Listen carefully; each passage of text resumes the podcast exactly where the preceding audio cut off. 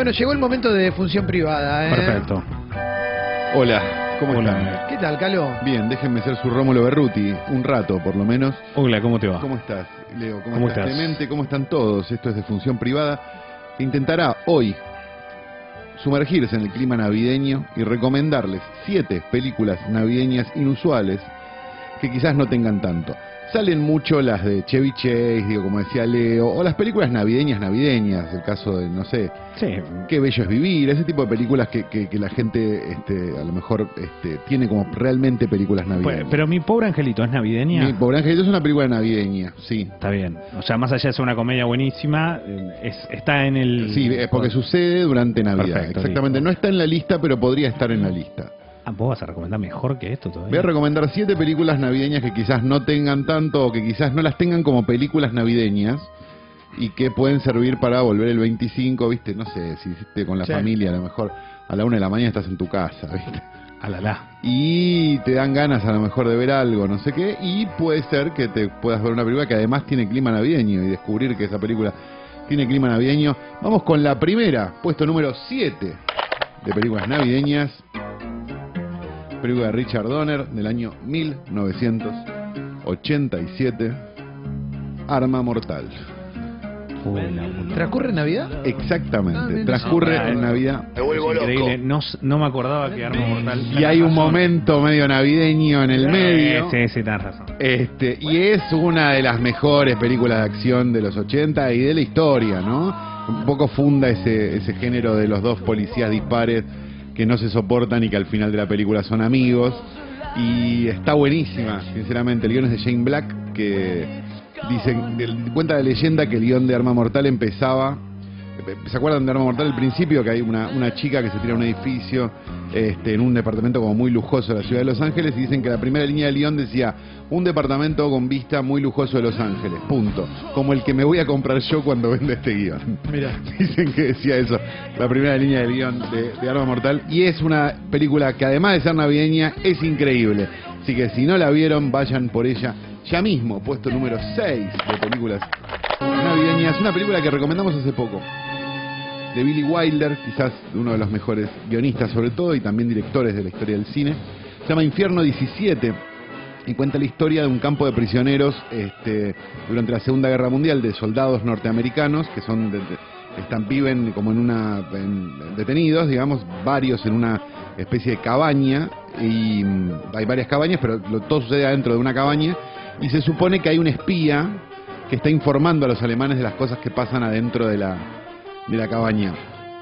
¿Qué es lo que tiene interesante? Que lo más importante que pasa en la película pasa la noche de Navidad. Bien.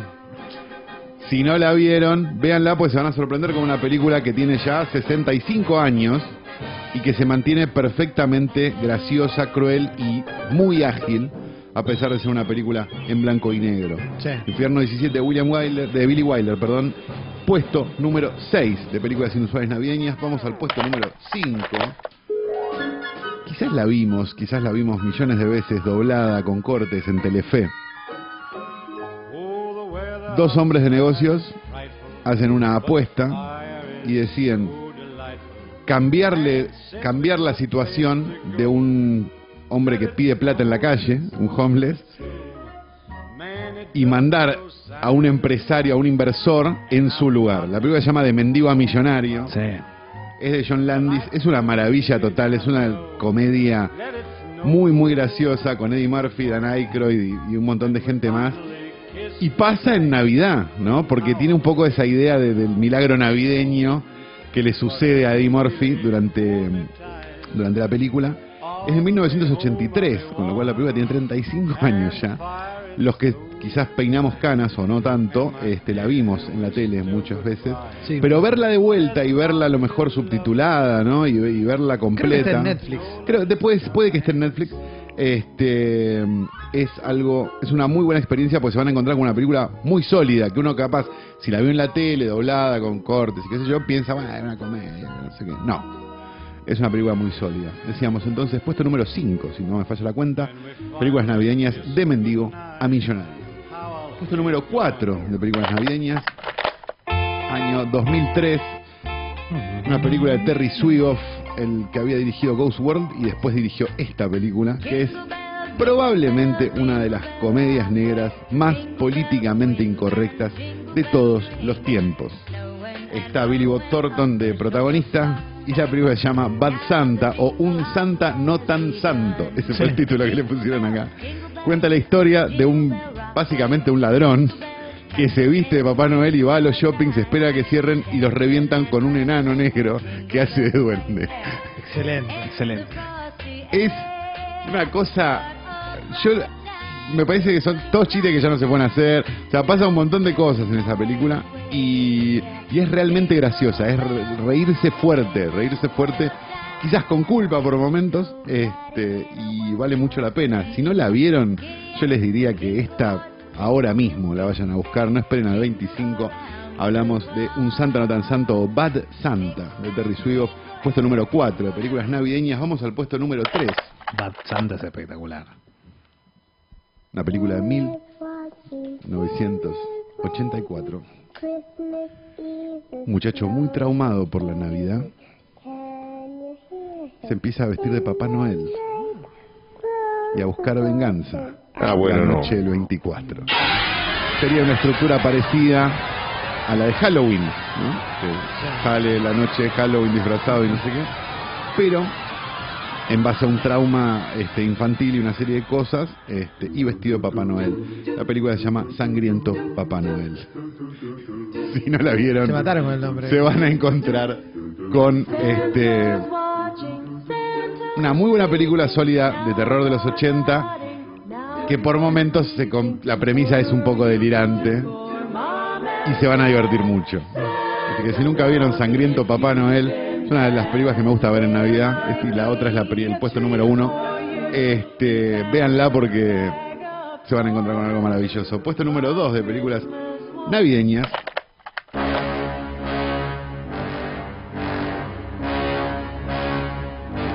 Buscando un regalo de Navidad, unos padres se encuentran con una curiosa criatura. Uf. Hijo. Hoy se llama Sí. Clemente Cancel. No, mentira. Gracias. Les hacen una serie de advertencias, ¿no? No los moje. alimente, no los moje, Sí, sí. una serie de cosas. Rompen todas las reglas, se convierten en los Gremlins. Los Gremlins es una película que sucede durante Navidad No, una cosa. y es Divina, yo la volví a ver hace poco, graciosísima, sí. funciona, se sostiene, es entretenida, pasan miles de cosas. Si tienen hijos, no te digo un pibe de cuatro años, pero un pibe de ocho que Sí, no se va a asustar, sí. la va a pasar genial con Gremlins.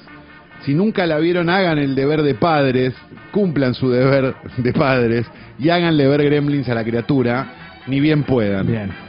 Porque son las películas que nosotros veíamos de chicos y son lo que ahora son los Avengers 36. Claro. ¿Entienden por qué a nosotros nos parece una tragedia? Porque estas eran las películas menores y entretenimiento de nuestra época. Dicho esto, puesto número uno y tengo, además de todo, este, un cuadro sinóptico para explicar una cosa.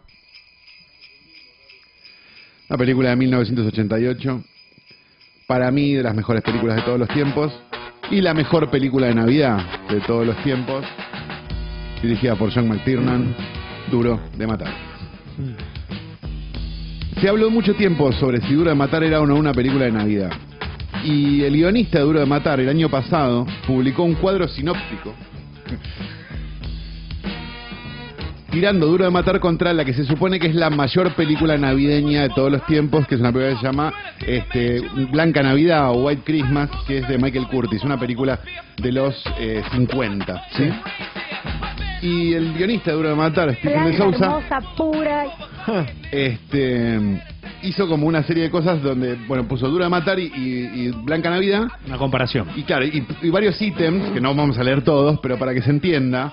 Por ejemplo, hay un, en el único lugar donde gana este, Blanca Navidad a Duro de Matar en, en cosas navideñas es que dice, ¿tiene un malo alemán? Sí.